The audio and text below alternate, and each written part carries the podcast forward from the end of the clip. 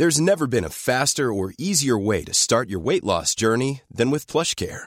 PlushCare accepts most insurance plans and gives you online access to board-certified physicians who can prescribe FDA-approved weight loss medications like Wigovi and Zepbound for those who qualify. Take charge of your health and speak with a board-certified physician about a weight loss plan that's right for you. Get started today at plushcare.com slash weight loss. That's plushcare.com slash weight loss. plushcare.com slash weight loss.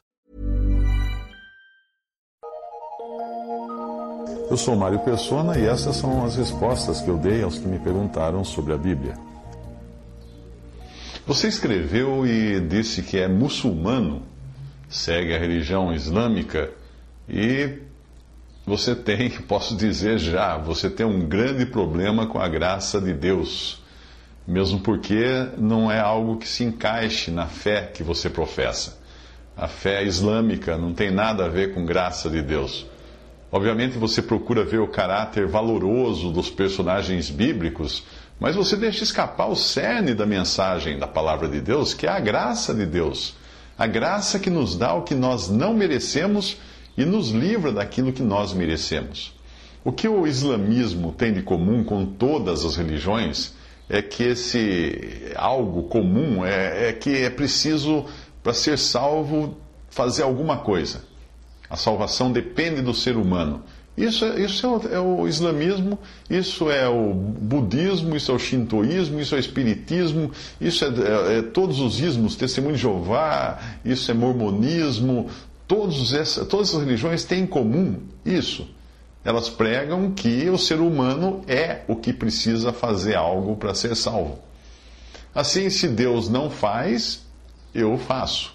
Se Deus não elimina, eu uso a espada. Se Deus não me salva, eu preciso me esforçar para chegar lá. Esse é o cerne da religião que você segue. É o homem fazendo acontecer as coisas. Seja a implantação no mundo da sua doutrina, nem que seja pela espada, porque é isso que ensina, uh, seja a sua própria salvação. Veja que as religiões pensam sempre assim: que a salvação do homem está nas mãos do homem e com uma ajudazinha de Deus, se ele, o ser humano, merecer essa ajudazinha de Deus. Essa é, essa é a, a religião do homem. Porque o homem é o, o que é exaltado no final. Não percebe isso? Obviamente, o cristianismo acabou, de forma equivocada, entrando no mesmo barco, a cristandade entrou no mesmo barco. Daí a história de sangue e horror que os cristãos escreveram ao longo dos séculos, também fazendo a mesma coisa, pegando na espada para destruir os inimigos de Deus, e matando e destruindo e queimando, e também tentando assim garantir a sua própria salvação, nem que fosse pelo martírio, por ter enfrentado os inimigos da fé cristã. É. Agora vamos a outra questão. O, o cristão verdadeiramente, o cristão verdadeiro, segundo a Bíblia, ele é salvo por Cristo. E ele pode ter também a certeza dessa salvação. Isso equivale a dizer que se eu morrer neste exato momento aqui, eu tenho certeza e absoluta segurança de ir para o céu, de não passar sequer por algum tipo de julgamento ou juízo final. Não existe isso para o salvo. Entende? É o que o Novo Testamento me ensina. É o que a palavra de Deus me ensina. Quem, quem ouve a minha palavra e crê naquele que me enviou tem a vida eterna. Não entrará em julgamento ou juízo, mas passou da morte para a vida. Essa é a promessa de, do Senhor Jesus em, em João 5, 24. E você? E se você morrer neste exato momento? Para onde você tem certeza de que irá? Hã? Que segurança a sua fé muçulmana lhe dá quanto a isso? Garante a você o, paraíso? Garante a você o céu? Hum? Baseado em quê? Na sua própria bondade, nos seus próprios feitos? Ah, quem é você? Veja que eu não estou falando dos fiéis do Antigo Testamento, com os quais até mesmo a sua religião está familiarizada, porque eh, Maomé procurou copiar muita coisa lá do Antigo Testamento. Mas eu estou falando do cristão. Os santos do Antigo Testamento, eles não tinham perspectiva completa da salvação. Eles não tinham a certeza dela, uma vez que a revelação da verdade ainda estava em andamento. Mas você hoje tem à sua disposição toda a verdade revelada na Bíblia. Mas no Antigo Testamento, você não encontra ali toda a verdade. Porque não tinha sido ainda, Deus não tinha revelado tudo. Veja essa passagem, havendo Deus antigamente falado muitas vezes e de muitas maneiras aos pais ou patriarcas pelos profetas, a nós falou-nos nestes últimos dias no Filho. Quem é o Filho? Cristo Jesus. A quem constituiu herdeiro de tudo, por quem, por quem fez também o mundo o qual, sendo o resplendor da sua glória, ou da glória de Deus, e a expressa imagem da sua pessoa, expressa a imagem da pessoa de Deus, e sustentando todas as coisas, todo o universo, pela palavra do seu poder, havendo feito por si mesmo a purificação dos nossos pecados, assentou-se à destra da majestade nas alturas. Isso está em Hebreus 1, de 1 a 3. Mas aí você escreveu, abre aspas, e indica um texto que se propõe a ensinar que os gregos e romanos ensinaram sobre Jesus uh, e que me diga que esse texto seja superior a cinco mil anos de sucessivos profetas verdadeiros que é o Antigo Testamento. Bom, o que você coloca em dúvida, portanto, é o Novo Testamento, não é? E você acha que não tem confiança no Novo Testamento porque ele não tem os 5 mil anos, ou 4, 5 mil anos, ou 6 mil anos, seja lá o que for, que teria, ah, teriam as revelações do Antigo Testamento. Mas aparentemente você então não aceita as cartas apostólicas como parte da verdade revelada por Deus. Mas eu não entendi se você aceita os evangelhos. Será que você aceita os evangelhos? Ah, como sendo revelado por Deus, porque eu sei que Maomé dizia admirar muito Jesus como profeta, mas como ele ficou sabendo da existência de Jesus? Pelo, pelos evangelhos, pelo menos pelos evangelhos, não é? E quem escreveu os evangelhos foi o próprio, o próprio Senhor Jesus? Não, foram os apóstolos. Alguns deles que também escreveram outras coisas. E Deus escolheu os apóstolos para revelar as coisas a eles. Ah, você então deve aceitar né, os evangelhos, porque, do contrário, como teria Maomé recontado várias passagens dos evangelhos no próprio Alcorão, no próprio escrito dele?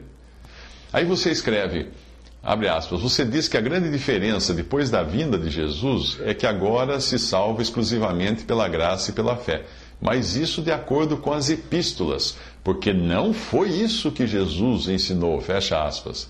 Sim, foi também o que Jesus ensinou. Se absolutamente Jesus ensinou a salvação pela graça. Aliás, a salvação pela graça foi o tema do primeiro ato expiatório de Deus logo após o pecado no Éden.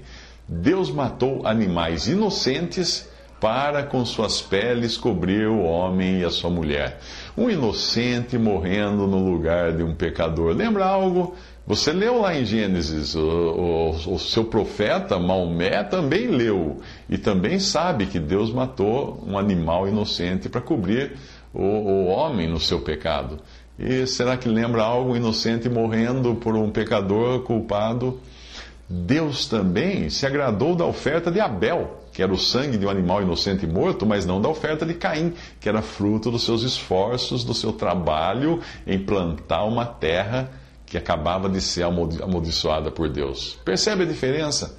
E daí para frente, você verá, a partir de, de, de Caim e, e, e Abel e outros que virão depois, você vai encontrar sempre animais inocentes sendo mortos no, no, lugar do homem pecador. Eram esses os sacrifícios do tabernáculo, depois os sacrifícios no templo e até chegar ao derradeiro sacrifício, o Cordeiro de Deus, o verdadeiro Cordeiro de Deus que morreu no lugar do homem pecador. Aí você escreveu, abre aspas, então o Jesus mitológico do cristianismo diria isso: confia firmemente na salvação do meu próprio, do meu sangue divino e redentor, porém não é o que Jesus ensina, fecha aspas, isso que você disse. Se você observasse o histórico de sangue de inocentes até chegar ao Cordeiro de Deus, não afirmaria jamais isso com tanta pressa. Um judeu, por outro lado, entenderia perfeitamente a declaração de João Batista, quando João Batista falou assim, apontou para Jesus e disse: Eis o Cordeiro de Deus. Quando esse judeu visse aquele homem pregado na cruz, o seu sangue derramado pela lança do soldado depois de morto, hum, ele teria entendido. Mas ele não iria querer entender porque isso não se encaixava a menos que ele entendesse o significado do Messias tirado na profecia de Daniel 9, quando fala que o Messias será tirado. Tirado como? Pela morte. Daniel capítulo 9. E quanto à sua afirmação de que o Senhor Jesus não, não tenha falado da salvação pela graça, e principalmente da certeza da salvação e da isenção do juízo do julgamento eterno para o, o, o salvo, já agora eles ter certeza disso, Aquele versículo que eu disse para você, que eu citei para você, na verdade, na verdade, vos digo que quem ouve a minha palavra e crê naquele que me enviou tem a vida eterna, não entrará em condenação, mas passou da morte para a vida. João 5, 24. Se isso não é certeza, o que é então? Veja o tempo dos verbos. Quem ouve, presente. Crê, presente. Tem, presente. Não entrará no futuro. Passou, passado. Percebe? Portanto, como você pode dizer que ouve a palavra de Deus, crê no que Deus diz e ainda assim não tem a vida eterna? Cristo falou que quem ouve, crê, tem.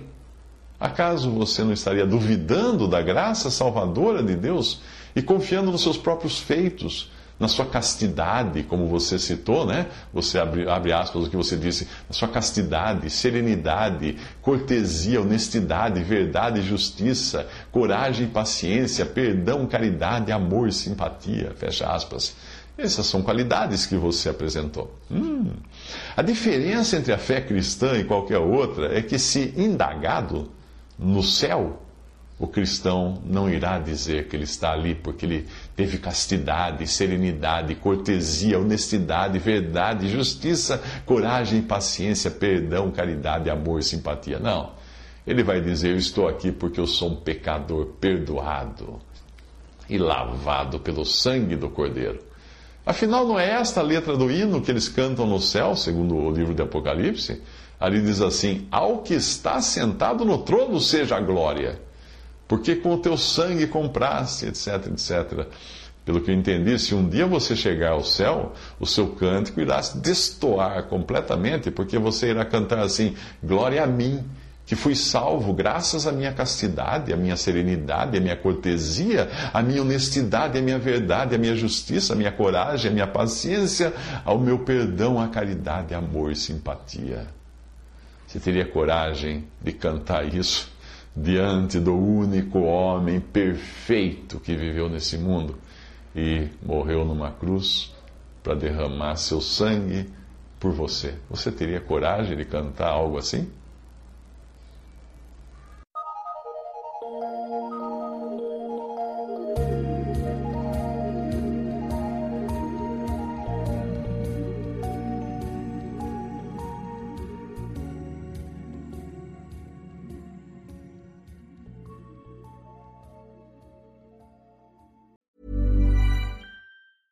Hey, it's Danny Pellegrino from Everything Iconic.